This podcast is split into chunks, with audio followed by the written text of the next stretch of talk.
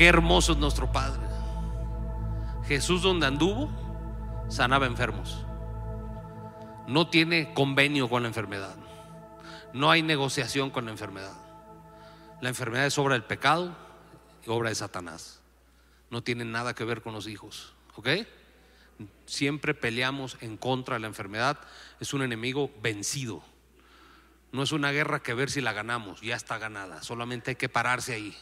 En fe declararlo y echarlo fuera. Así que le damos gloria a Dios. Damos un aplauso al Señor. Porque hoy nos liberó. Nos liberó en el nombre de Jesús. ¿Cómo estamos familia? ¿Ya libres? ¿Ya bien? Gloria a Dios. Pues miren, primero que nada, ¿no les llena el corazón de saber que Centro de Vida ya está en Mérida también? ¿Verdad?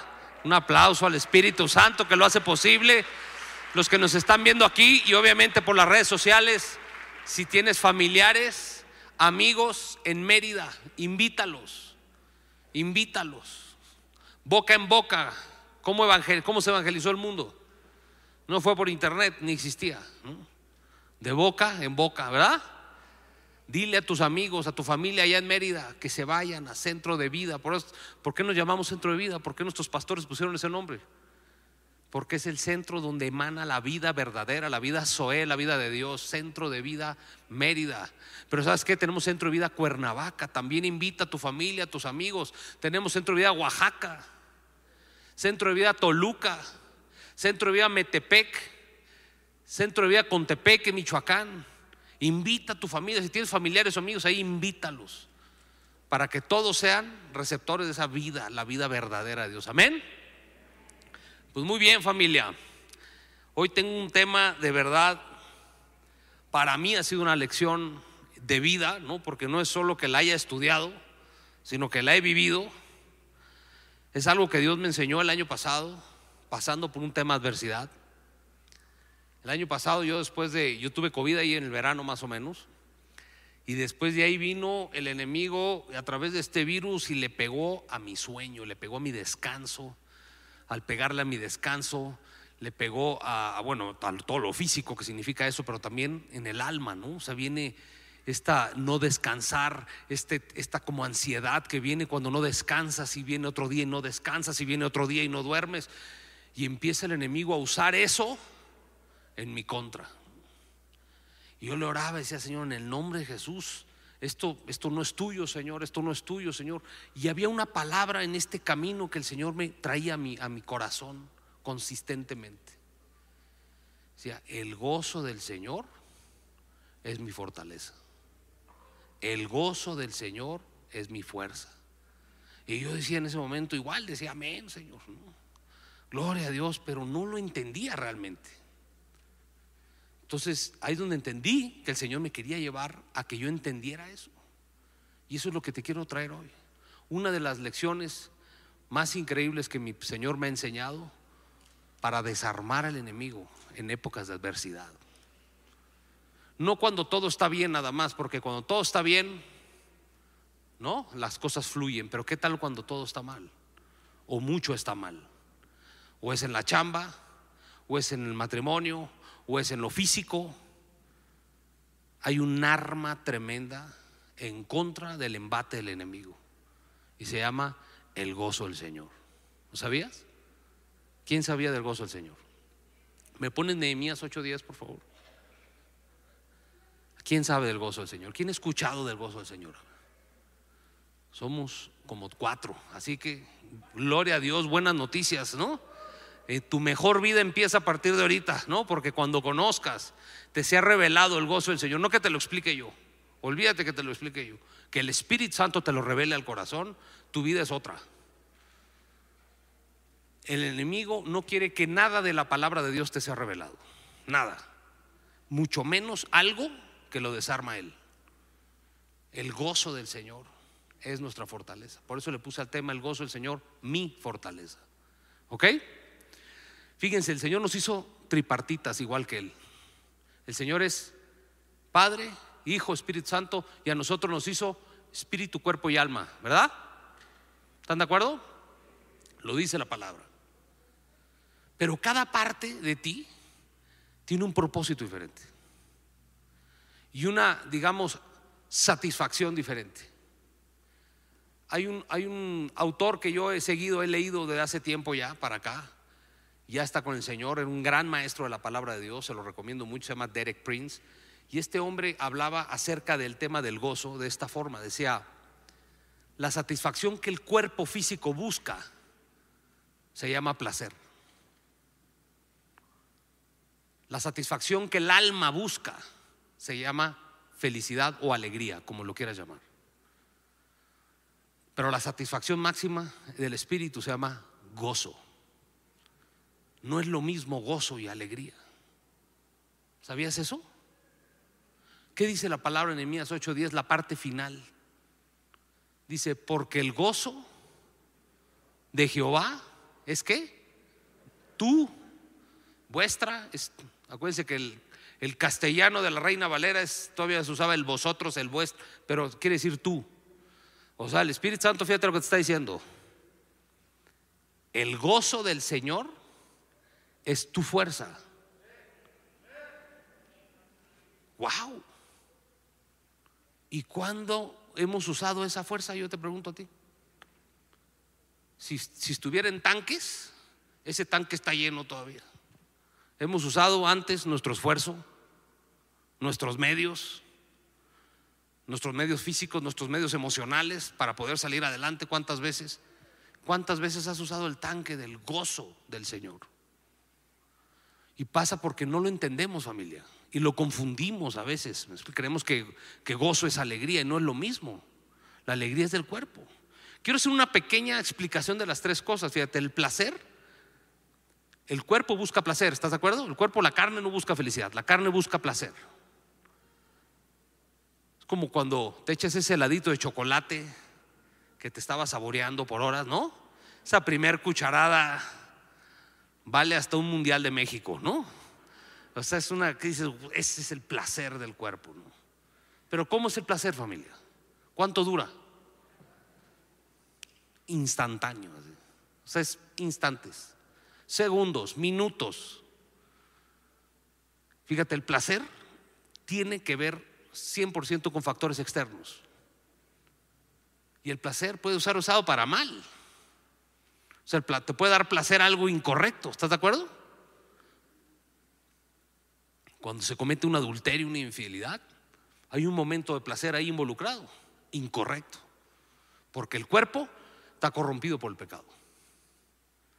Esa es la satisfacción del cuerpo, placer. Satisfacción del alma, la felicidad. La felicidad es hermosa. ¿A quién no le gusta estar feliz? La felicidad es de Dios también, ¿sabes? Dios parte de llenarte de su gozo, llena tu alma de alegría, ¿verdad? La alegría, la felicidad es bonita, pero ¿cuánto dura? ¿Puedes estar feliz todos los días? Todo el día. ¿Quién ha estado feliz todo el día? Yo les decía en la mañana, vas feliz de tu casa, llegas a la chamba feliz te acalambró el jefe y se acabó la felicidad del día, ¿sí o no? ¿Ah?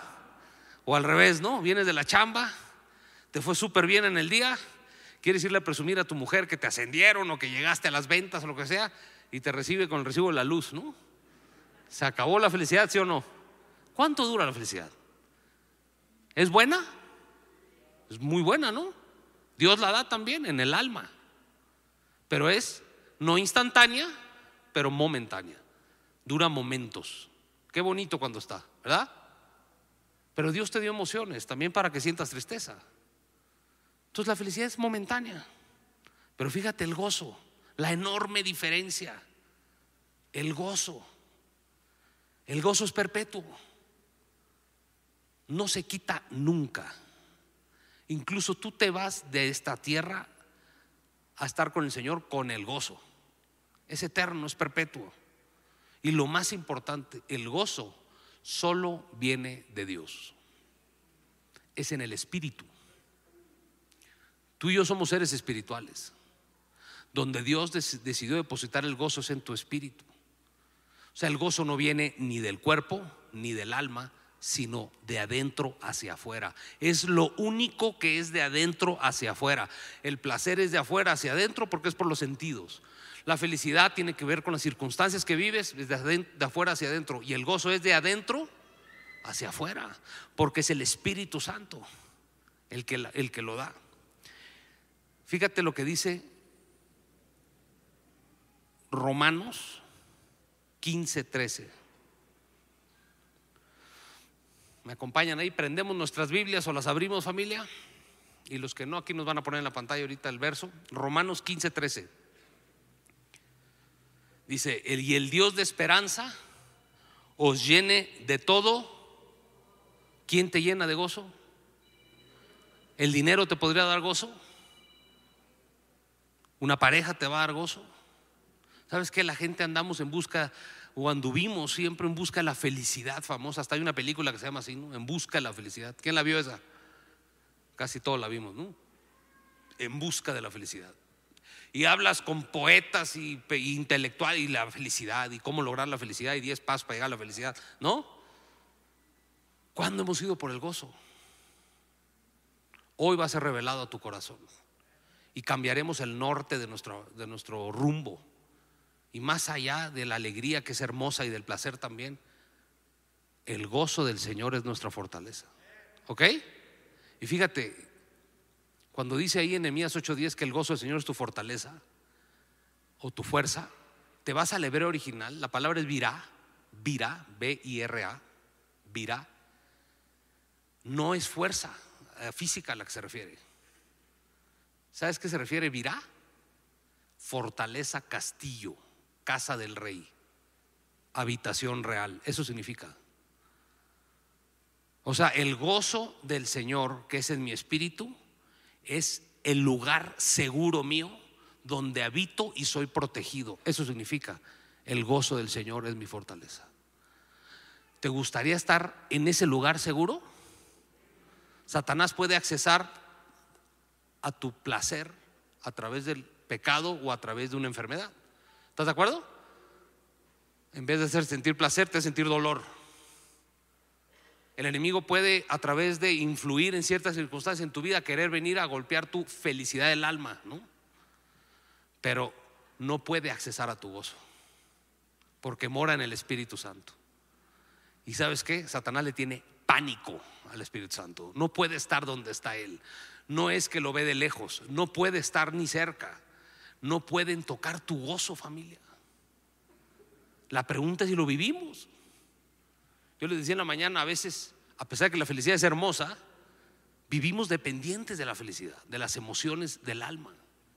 Y deberíamos de caminar en el gozo del Señor, no en la felicidad. La felicidad sea una consecuencia de un corazón, de un espíritu lleno de gozo.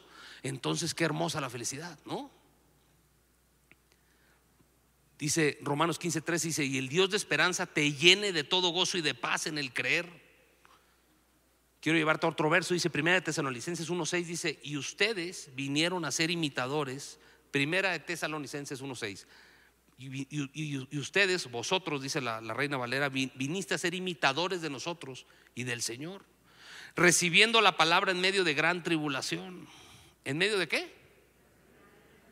Gran tribulación no creo que sea un problemita, ¿no? O sea, para que el Espíritu Santo lo describa como gran tribulación, está hablando de un tema importante, pero dice, pero con gozo el Espíritu Santo. El gozo del Espíritu Santo es poderosísimo, familia. Mucho más poderoso que la felicidad. Mucho más poderoso que el placer de tu cuerpo. El gozo del Señor es capaz de sanar tu cuerpo. El gozo del Señor es lo que te saca de la tristeza a la alegría en el alma. ¿Lo estamos experimentando? ¿Lo estás experimentando? Te pregunto. ¿Quién aquí ha experimentado de verdad el gozo del Señor? Aquí hay unas manos, aquí hay otras, hay muchos que no. Gloria a Dios, porque hoy que te se ha revelado el gozo del Señor, vas a empezar a, a dar ese fruto del gozo. El gozo es poder en medio de las tribulaciones. Es lo que te mantiene, es, una de las expresiones del Espíritu Santo para mantenerte firme en medio de la tribulación. Fíjate, este gozo es tan poderoso que el Espíritu Santo en la Biblia lo llama inefable. Vamos a Primera de Pedro 1.8, acompáñame ahí. Primera de Pedro 1.8. ¿Ya estás conmigo ahí? ¿Estamos? Dice, a quien amáis sin haberle visto, en quien creyendo, aunque ahora no lo veáis, os alegráis con gozo inefable y glorioso. ¿Sabes qué significa inefable?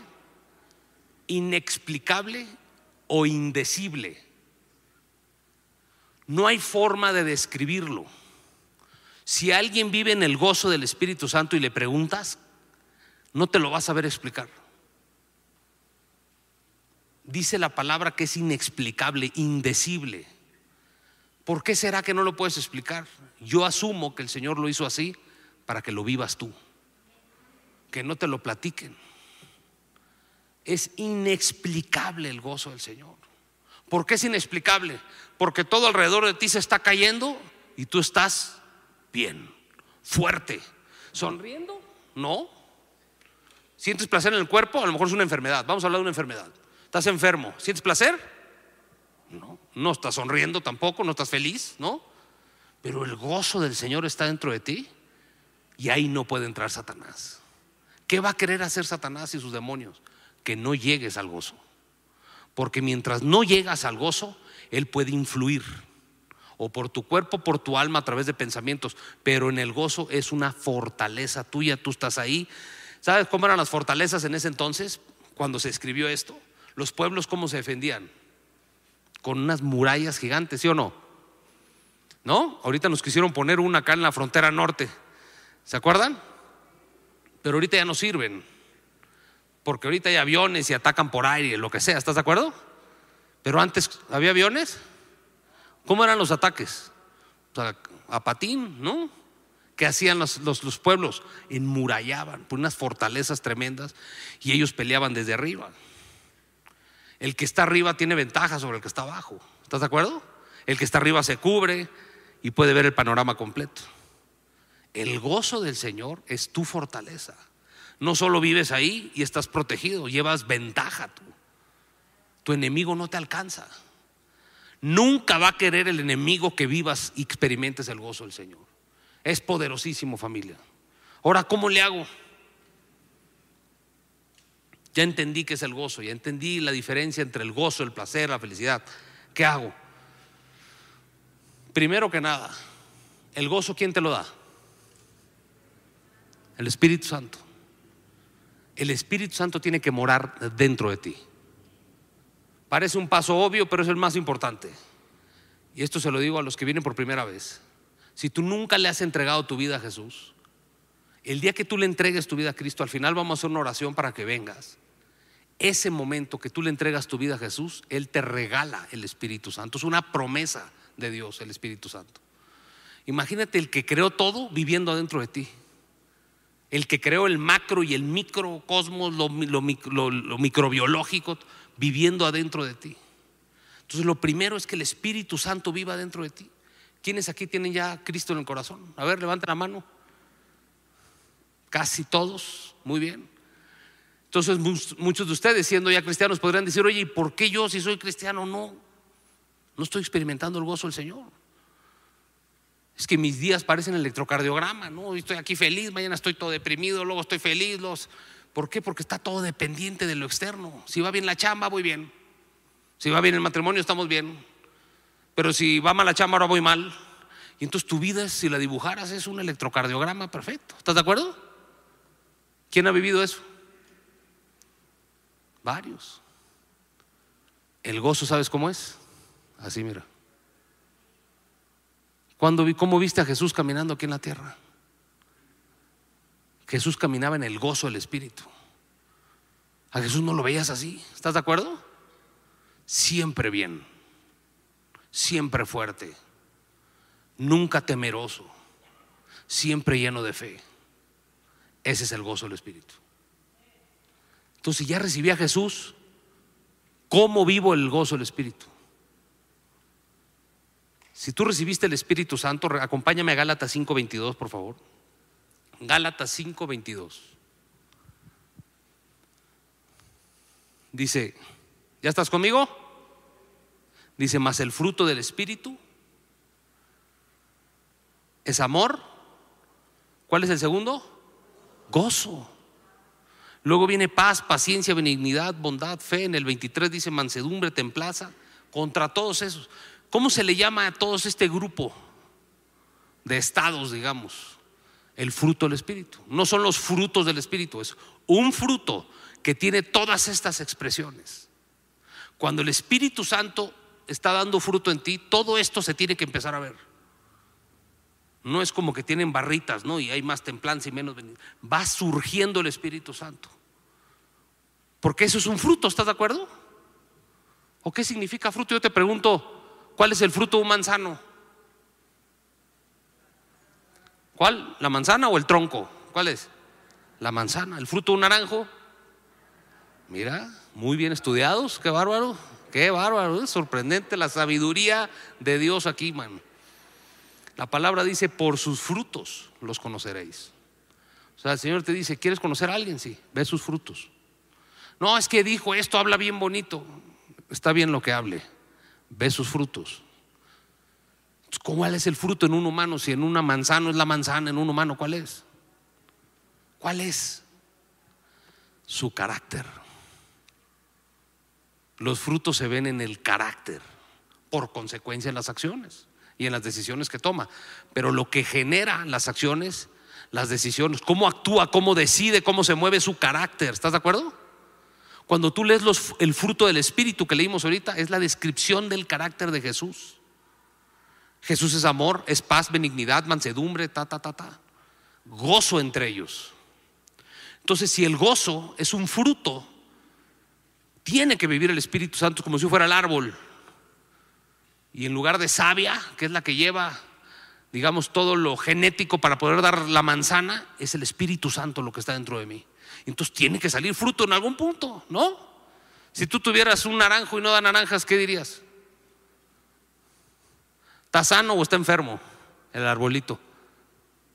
Yo vengo de tierras naranjeras allá de Sonora y no servía el árbol para afuera, lo cortaban porque ese espacio tiene que producir. El Señor espera lo mismo, que demos fruto. Sabes que Dios no te pide que seas perfecto.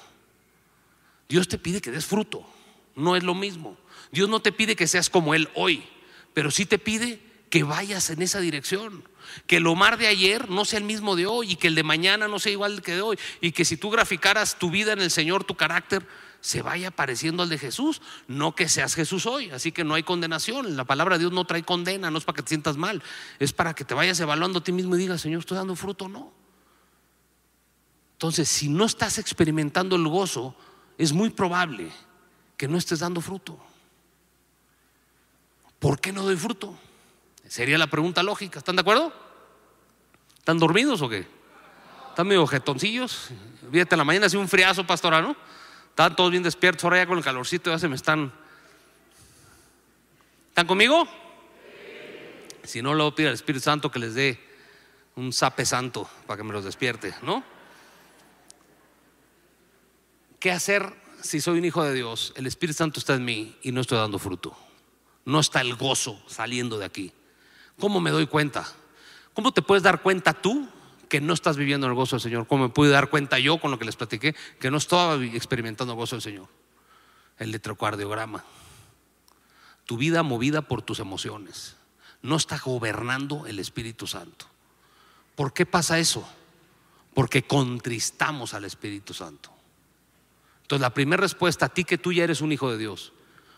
¿Qué hacer para experimentar y vivir? Porque lo hablaba ahorita con, el doctor eh, eh, Antonio Pérez Inclán, decíamos, el, Gozo es un estado, ¿no?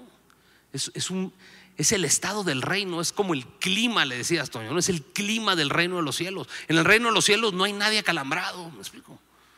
Nadie trae ansiedad, pues. Nadie anda apurado, ni nadie anda deprimido. Viven en gozo. ¿Cómo dice la palabra que es el reino de Dios? Justicia. Justicia tiene que ver con que el Señor te justificó, pero también que se hace lo justo las obras correctas, lo legal. El reino de Dios es justicia, o sea, el, quitan la palabra reino, vamos a ponerle gobierno. La forma en que Dios gobierna es con justicia, paz y, imagínate, es un fundamento el gozo del reino de Dios. Entonces, primer consejo, recomendación bíblica, no mía, de la palabra de Dios. Para que experimentes el gozo del Señor? Dejar de contristar al Espíritu Santo que ya vive dentro de ti. ¿Por qué no tienes gozo? Porque lo contrario al gozo es la tristeza. Y cuando yo hago lo incorrecto, cuando vivo una vida desinteresada de la santidad que Dios te pide, del apartarte de lo que te tienes que apartar, que ya sabes que te tienes que apartar, pero no nos hemos querido apartar, contrista al Espíritu Santo. Y por eso llevamos 15 años en la palabra de cristianos y nuestra vida es un electrocardiograma. No vivimos en el gozo del Señor.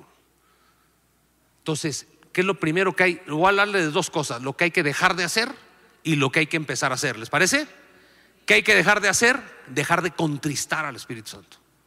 ¿Cómo contristamos al Espíritu Santo? Acompáñame ahí mismo en Gálatas 5. Pero vamos al verso 16. Gálatas 5, verso 16, acompáñame. Dice, digo pues, andad en el Espíritu y no satisfagáis los deseos de la carne. 17, porque el deseo de la carne es contra el Espíritu y el Espíritu contra la carne. Cada vez que seguimos obedeciendo a la carne, estamos desobedeciendo al Espíritu y es cuando contristamos al Espíritu Santo. Dice, pero si eres guiado por el Espíritu Santo ya no estás bajo la ley y manifiestas son las obras de la carne, verso 19.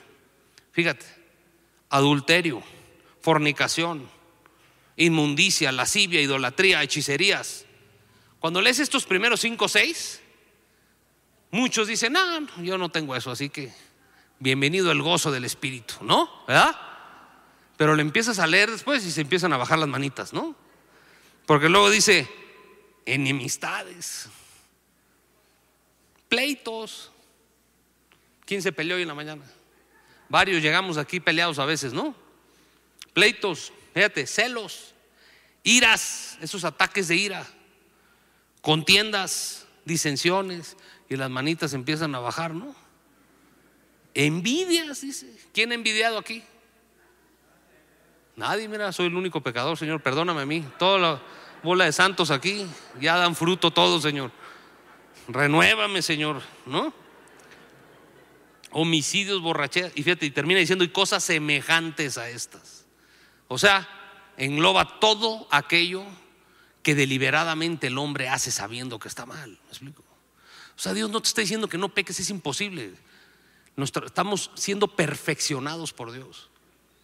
Pero no es lo mismo un hijo de Dios perdonado que a veces peca a un hijo de Dios que practica el pecado. Son cosas diferentes. No es lo mismo resbalarse que echarse un clavado. ¿Me explico? ¿Estás de acuerdo? Y nos echamos clavados. Y luego le encontramos hasta el versículo que ampara que la gracia me da permiso de hacerlo. ¿Me explico? que no estamos por la gracia de Dios? Bueno, esas mentiras que el enemigo mete tienen un fin al final. Si Satanás ya no puede agarrar tu alma, ¿sabías? Tú aceptaste a Cristo, eres salvo, te vas a ir con el Señor. Ya, despreocúpate por ese tema. El, el asunto es qué va a pasar en esta tierra. Ok, con el Señor te vas a ir, pero ¿cómo vas a vivir aquí la tierra? ¿Como electrocardiograma? ¿Sabes que alguien que tiene el carácter de Jesús cada vez más y más y más es una Biblia que camina por la calle? Nunca ha predicado esa persona a lo mejor, pero su carácter, su forma en que afronta las cosas y cómo ven que a pesar de que la tormenta le llegó el río, le llegó el de este, este hombre o esta mujer, sigue firme en su fe, sigue creyendo lo que Dios dice. Esa es la predicación más grande del mundo. Y es cuando la gente se acerca y dice, ¿y cómo le haces? El gozo del Señor es mi fortaleza. El gozo del Señor es donde tomo mis fuerzas. Ya no tomo mis fuerzas de mí porque me siento muy fuerte. Ya no tomo las fuerzas de lo que tengo, de lo que mis sueños, de olvídalo. El gozo del Señor, no mi gozo, el gozo del Señor es mi lugar seguro, es mi castillo, es donde yo estoy seguro. Tengo que estar ahí. Pero para estar ahí hay que dejar de contristar al Espíritu Santo. Ahora no lo vamos a dejar de contristar de un día para otro, es un proceso. El problema, el tema es que lo empecemos. ¿Quién quiere empezar el proceso ya? Déjate gobernar por el Espíritu Santo. ¿Quieres un propósito año nuevo? Te pondría el primero en la lista. Déjate gobernar. El corazón del hombre es rebelde. ¿Estás de acuerdo? Vino el Señor, te da un espíritu nuevo, pero tu alma sigue siendo la misma. Tu mente sigue siendo la misma. Y ahora hay un pleito entre tu espíritu y tu alma. Entre tu mente y tu espíritu. Déjate gobernar. Permítele al Espíritu Santo transformarte. Déjate gobernar. Ya. O sea, decídelo este año ya. Inicia el proceso. No vas a estar perfecto mañana. Créeme, de aquí hasta que estés con el Señor no va a acabar la obra. El tema es empezarla. ¿No? No te desespera ver una construcción que lleva 14 años igual. Yo me acuerdo que alguna vez platicaba a pastora que le ponían, que el pastor te decía, pastor, que le ponían botellas de coca a las varillas ya, como diciendo, como esto va a tardar toda la vida, pónganle ahí para que no se corte nadie, ¿no? Pónganle las botellas ahí. ¿No te desespera eso? Es momento de edificar, es momento de avanzar. Déjate gobernar. ¿Qué dice el Padre nuestro? Lo oramos tanto, Padre nuestro que estás en el cielo, santificado sea tu nombre, venga, ¿tú qué? Quítale reino, ponle gobierno. Venga tu gobierno, ¿a dónde? ¿A México? A mí. Eso significa, venga tu gobierno en mí, que ya no sea yo, que seas tú, Señor. ¿Te parece como un buen primer deseo de, este año, más allá de que, Señor, que sea el año de mi trabajo? Que eso está bien, ponlo en el punto dos. Punto uno, me dejo gobernar este año. Dejo de contestar al Espíritu Santo. ¿Te parece? ¿Amén o no? Bueno, los que tengan ganas de experimentar el gozo del Señor, ponlo. Número uno, me dejo gobernar. Olvídate de, tus ideas que pelean contra la palabra, tu sabiduría. Dice la palabra, no andes en tu propia opinión. En el cielo nadie está preocupado por nuestra opinión. ¿Me explico? ¿Sí me explico? Nadie, ningún ángel está diciendo, oye, ¿cómo ves? Omar no creen en la sanidad. ¿Cómo ves? Uy, ¿qué hacemos? A ver, vamos a un concilio aquí con el Señor. Nadie está preocupado. ¿Qué pienso yo? ¿Me explico? El Señor dice, esa es mi palabra. Te llamé a obedecerla, no que la entiendas. O sea, obedécela déjate gobernar y ahora sí me dejas pasar por en medio de ti, transformo todo lo de ti y de pasada bendigo a los que están cerca de ti. Eso es lo que Dios quiere un hijo de Dios. ¿Estás de acuerdo? Eso es lo que hay que hacer. Ahora, eso es lo que hay que dejar de hacer, contristar al Espíritu Santo. Déjate gobernar. Ahora, ¿qué es lo que hay que empezar a hacer? Tres cosas rápidas. Salmo 16, 11, acompáñame. Salmo 16, 11. Dice, ¿me mostrarás? Les pregunto para ver si están leyendo. Al otro lo a que ni los ponga aquí, para que se traigan las Biblias. A ver, ¿me mostrarás? ¿Qué dice? Eh, ya vieron, están esperando el versículo ¿ah? aquí en la pantalla. Me mostrarás la senda de la vida en tu presencia hay de qué? ¿Qué, significa plenitud?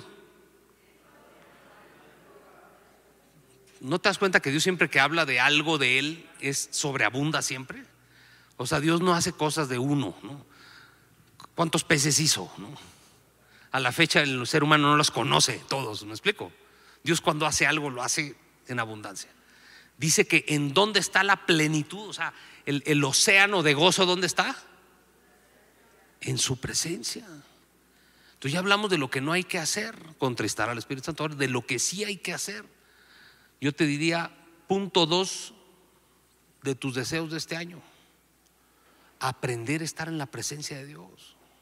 No lo hagamos por religión, porque a veces, y yo me acuerdo que mucho lo hice así yo por mucho tiempo, era así como de oraba en la mañana y decía, ya cumplí, señor, ¿eh? ahora lo que acordamos, ¿no? O venía el grupo y decía, ya vine el grupo, Señor, lo que acordamos. Ya diez meses, Señor, lo que acordamos. Como, como, que me la debes. ¿no? Eso es hacerlo por religión, ¿no? es no tener entendimiento de lo que está haciendo. Busca al Señor. Ahí está la plenitud del gozo. Ese gozo que desarma al enemigo está ahí en su presencia. Ponte este año el, aparta un tiempo en la mañana, un tiempito en la noche y empieza a tener intimidad con el Señor. En la mañana les hacía una pregunta a la gente. Piensa en quién, en el nombre de tu mejor amigo, por favor. Quiero que te lo traigas a tu mente. Tu mejor amiga o tu mejor amigo. ¿Ya? Si alguien no tiene amigos, que a veces pasa, ¿no? En los hombres sobre todo, invéntate a alguien, compadre, ¿no? Pon Superman ahí o Batman o lo que quieras, tu superhéroe. Ok. ¿Ya te acordaste de tu mejor amigo? Yo te pregunto, ¿qué pasó entre el día que lo conociste al día que ya decías tú, es mi mejor amigo? ¿Qué pasó en medio? ¿Cómo logró convertirse en eso él? ¿Qué hubo? Intimidad. O sea, le empezaste a platicar que te gusta el fútbol, ¿no? Luego ya le platicabas que te gusta esa niña en la escuela, ¿no? Luego ya le platicabas lo que pasaba en tu casa, ¿no? Luego, entonces, ¿qué pasa? Intimidad empieza a ser una confianza, una fe empieza a subir, ¿me explico? ¿Qué necesitas para tener una relación así con el Señor? Tiempo. No hay atajos. Hay que pasar tiempo con el Señor. Y verás cómo tú le hablas a Él orando, Él te responde en su palabra o te responde a través de una prédica o te responde a través de tus padres, de tus mentores. Pasa tiempo con el Señor, ¿ok? Eso es lo primero para experimentar el gozo. Si no empezamos a tener intimidad, no vas a experimentar el gozo, ¿está bien? Segundo, Primera de Tesalonicenses 5, verso 16, acompáñame. Primera de Tesalonicenses 5, verso 16. Fíjate lo que dice este verso tan largo, larguísimo para grabárselo. ¿Qué dice familia? ¿Cuándo? ¿Por qué el Espíritu Santo se tomó la delicadeza de poner la palabra siempre? Estad gozosos hubiera sido suficiente, ¿no? Pero ¿por qué puso siempre? Porque no está hablando de felicidad. Sería imposible estar feliz siempre. Sería imposible tener placer siempre. Pero lo que no es imposible es estar gozoso siempre, porque el gozo emana del Espíritu. Si tú estás en el Espíritu, si estás dando fruto, si tú estás en la presencia de Dios, el gozo estará ahí siempre, incluso cuando estés con el Señor. Pero fíjate lo que dice en el 17 y 18. Ahí nos da siempre el Señor da la respuesta. Siempre que te pone el reto, te pone la respuesta despuesito, te lo doy de tip. Verso 17, ¿qué dice? En el otro dice siempre y aquí dice sin cesar. O sea, siempre gozoso si oro siempre. Siempre gozoso si oro siempre. Y fíjate qué dice el 18. Da gracias por qué? Siempre sin cesar y por todo. Siempre sin cesar y por todo. Gozoso siempre, orando siempre, agradeciendo siempre. Ese es el gozo del Señor, lo vas a experimentar. Y tercero, de lo que tengo que empezar a hacer, lo primero que dije fue presencia. Lo segundo que dije fue ser agradecidos y orar siempre. Y lo tercero que te voy a decir, háblalo. Y con esto cierro. Háblalo. Háblatelo a ti mismo. Cuando yo pasé esta dificultad el año pasado, que de verdad fueron noches muy duras a veces, me explico. Y a veces días, ¿no? El Señor me enseñó a decírmelo a mí primero para que me caiga en el corazón, pero luego el enemigo. El Señor, el gozo del Señor es mi fortaleza. El gozo del Señor es mi fortaleza. El gozo, a ah, primero te la crees tú antes de la creer el enemigo, ¿no? Y empieza a ser tu fortaleza de verdad. Empiezas a hablar las cosas, es la confirmación de lo que crees. Es la firma, vamos a llamarle. La firma de lo que crees es tu boca. Tu boca firma lo que tú crees. Nehemías, ese, ese famoso verso que leímos al principio, donde le decía, Mi su gozo, nuestra fortaleza, ¿sabes por qué se los decía? ¿Qué estaba construyendo ahí Nehemías? ¿Quién se acuerda de la historia de Nehemías? Un muro, una fortaleza. ¿Estás de acuerdo?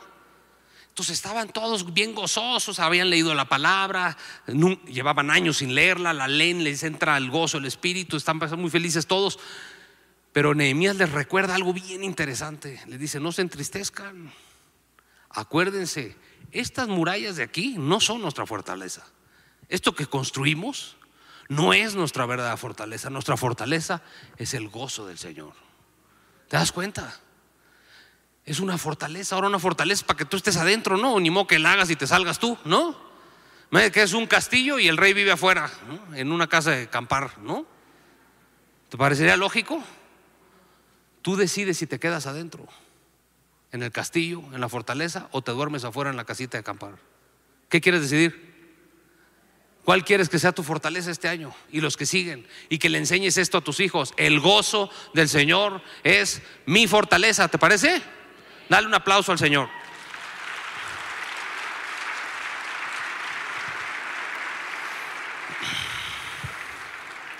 Miren, le voy a dar tres ejemplitos, cada uno en un minuto, si me lo ¿Me regalan cinco minutos más? Cinco nada más le robo. Primero, quiero que vean cómo se ve el gozo en la vida real. Ya no nada más así como en la teoría ahorita que hablamos. ¿Quieren ver cómo se ve el gozo en la vida real? Bueno, normalmente es fácil detectarlo en las adversidades. Si cuando alguien está en una adversidad te puedes dar cuenta si el gozo del Señor es su fortaleza o no lo es. Yo me di cuenta que en mía, mi vida no era hasta que el Señor me lo fue enseñando. Porque yo estaba electrocardiograma. ¿Te acuerdas? Todo está bien, yo estoy bien. Todo está mal, yo estoy mal. Va, movido por felicidades o por tristezas, nada más por el alma. Fíjate este ejemplo, Pedro y Silas. ¿Quién se acuerda que los metieron en la cárcel una de sus muchas veces? Pedro y Silas en la cárcel. Pablo, perdón, Pablo, disculpa, Pablo y Silas en la cárcel. ¿Sabes dónde estaban? En un calabozo con un cepo en los pies. Un cepo era como, una, como un instrumento de madera que los amarraba al, suelo. Y el suelo de los calabozos romanos no creo que fueran de alfombra ni de, ni de mármol, ¿no? Ya te imaginarás lo que había ahí, de todos los presos que metían ahí. Y no creo que nadie se metiera a limpiar, no había certificaciones ni nada. Ahí estaba el compadre en medio del excremento, Pablo y Silas, con cepo en los pies llenos de ratas. Y dice que a la medianoche, o sea, en la hora más dura de todas, está helando, ya es de noche, cantaban himnos. Eso lo vas a encontrar en Hechos 16, eso lo puedes leer en tu casa. Hechos 16. Empezaron a cantar himnos. O sea, no dice que estaban alegres ni que tenían placer. Lo que dice la palabra es que empezaron a alabar a Dios, a entrar en su presencia a la plenitud del gozo. ¿Y qué tan poderoso es el gozo de Dios que hizo temblar toda la cárcel? Se abrieron las cárceles y aceptó a Cristo hasta el, hasta el carcelero. ¿Te das cuenta el gozo del Señor? Así se ve en la vida real. Quiero darte otro ejemplo rápido. David, regresando a Ciclag, David en una época dura de él, en un momento bajito de él, donde por un tiempo bajó los brazos, su fe en el Señor mermó como la tuya y la mía a veces pasa. ¿Te ha pasado? ¿Te ha pasado? Que merma, ¿no? Se fue a pelear una pelea que no era de él, ayudar a enemigos que no tenía que ver estar ayudando. Cuando regresa a su casa, el enemigo le robaron su familia, le secuestraron a su familia, a la familia de todos sus soldados y quemaron todos sus bienes.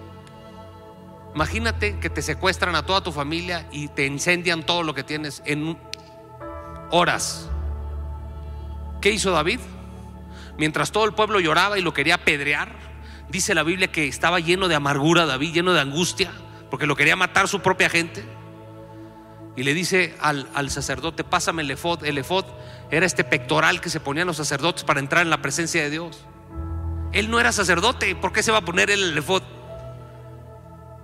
Pero él lo pidió, denme el efod que ahorita voy a la plenitud de gozo, porque de esto solo el gozo del Señor me saca. Mi, mi alma está angustiadísima, estoy cansadísimo, vengo a pelear una guerra que ni siquiera era mía. Necesito el gozo del Señor. Entró, salió fortalecido, recuperó a su familia y el botín de los, de los malos se quedó doblemente. Lo, el gozo del Señor fue su fortaleza. Y por último, quiero cerrar con este ejemplo. Nuestro Señor Jesús, qué mejor ejemplo que Él. En plena cruz, llagado su cuerpo, dice la palabra que perdió la forma de hombre. ¿Sabías eso? No va a haber película que explique lo que le pasó a Jesús en el cuerpo. Satanás lo golpeó a tal forma que perdió la forma de hombre y Jesús lo permitió porque por sus llagas fuiste tú sanado todas esas llagas era para sanarte a ti, ¿sabías tú? ¿Sabías que cada latigazo que Él se permitió era para sanar el cáncer, para sanar la ansiedad de aquel, para sanar la, paraplegia, para sanar todas las llagas que Jesús se dejó? Él se dejó. No es que Satanás lo, le ganara, Él se dejó llagar para que tú fueras sano, para que yo fuera sano. Y así todo llagado, desnudo y puesto al lado de dos ladrones se dio el tiempo de decir, perdónalo Señor, no saben lo que hacen.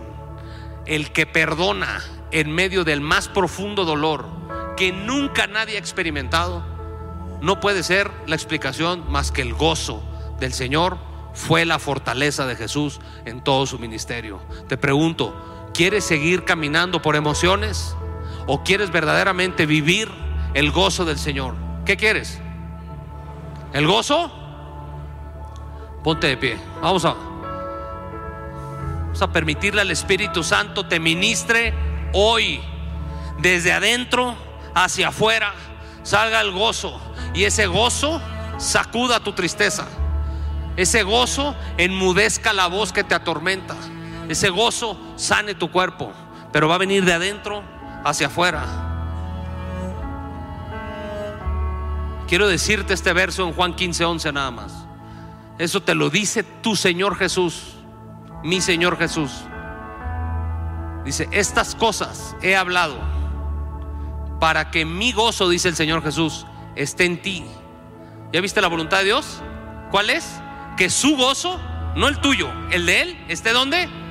En ti, no al lado, no arriba, en ti. Porque solo de esa forma tu gozo será cumplido. No vas a vivir una vida de gozo sin que el Espíritu Santo lo traiga como fruto de la intimidad. Vamos a entrar en intimidad con el Espíritu Santo, ¿te parece? Cierra tus ojos y dile, Señor, perdóname Espíritu Santo, perdóname por contristarte, perdóname Espíritu Santo. Si no he entrado en intimidad, he dejado de orar, he dejado de buscarte, como lo decía la pastora ahorita, buscarte primero que nada. Me he envuelto en los afanes de la vida, Señor, en las preocupaciones. He vuelto a confiar en mi propia opinión. He vuelto a confiar en mis propias fuerzas. Pero hoy, Espíritu Santo, quiero vivir en el gozo, en el gozo del Señor. Ese poder que me permite pasar por la adversidad, caminar sobre el agua, enmudecer tormentas, alabarte en medio de la cárcel. Espíritu Santo precioso, convence a mis hermanos y a mí, Señor. Ministralos con tu amor, Señor. Padre, convéncelos de lo que acabas de hablar, Señor. Es tu gozo lo que siempre hemos buscado, pero no sabíamos, Señor. No sabíamos. Hoy nuestras vidas, Espíritu Santo, son dirigidas por ti. Quiero vivir en el gozo, díselo, Señor, quiero vivir en el gozo tuyo, Señor. En el gozo, en el gozo.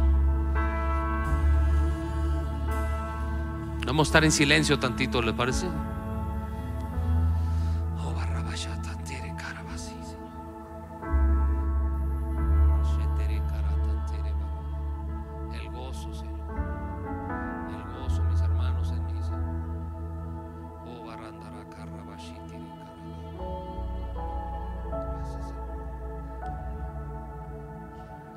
Espíritus Santo, que tu gozo salga hoy desde adentro, Señor. Tu palabra es verdadera y es fiel, Señor. Que salga el gozo. Espíritu Santo, que se manifieste el gozo. Que se manifieste el gozo. El gozo. El gozo, Espíritu Santo, que dé fruto. Que dé fruto, Espíritu Santo. Te lo pido en el nombre de Jesús. Que brote ahora, Señor, en el nombre de Jesús. Oh, el gozo del Señor, Señor. Gracias, Padre. Gracias, precioso Espíritu Santo. Revela esta palabra, mis hermanos. 30, 60 y 100 por uno de fruto, Señor. En este año, el gozo del Señor es mi fortaleza, Señor. Gracias, precioso Espíritu Santo. Gracias, gracias. Si estás angustiado, si estás ansioso, si estás con dolor, ya oramos. Ahora deja que el gozo pase. Ya fuiste libre, ya fuiste sanado. Deja que el gozo entre. Deja que el gozo llene ese espacio. El gozo del Señor es tu lugar seguro. No es tu trabajo. No es tu éxito, no son tus victorias, no es tu familia. El gozo del Señor es tu lugar seguro. La presencia de Dios es tu lugar seguro. Gracias, precioso Espíritu Santo.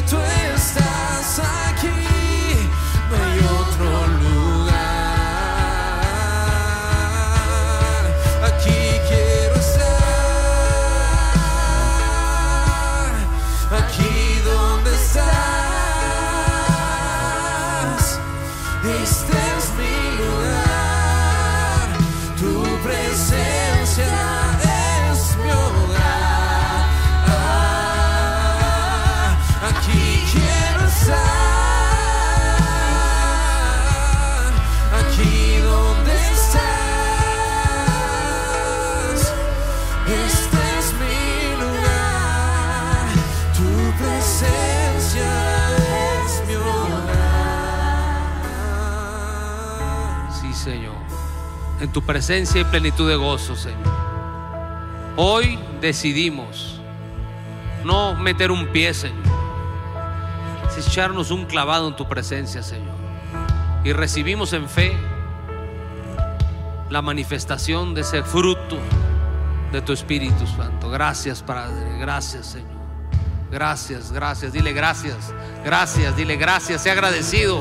Sea agradecido con el Señor. Sea agradecido. Dile gracias, Señor. Gracias. No importa lo que sientas. Esto es espiritual. Dile gracias, Señor. Gracias, gracias. Amén. Gracias, precioso Padre. Ahora, hay alguien aquí que venga por primera vez. Que nunca le hayas dado tu vida a Jesús. ¿Se acuerdan el primer paso para experimentar el gozo? Es tener al Espíritu en ti. Y eso solo se logra cuando le entregas tu vida a Jesús. Alguien es nuevo, puede levantar su mano.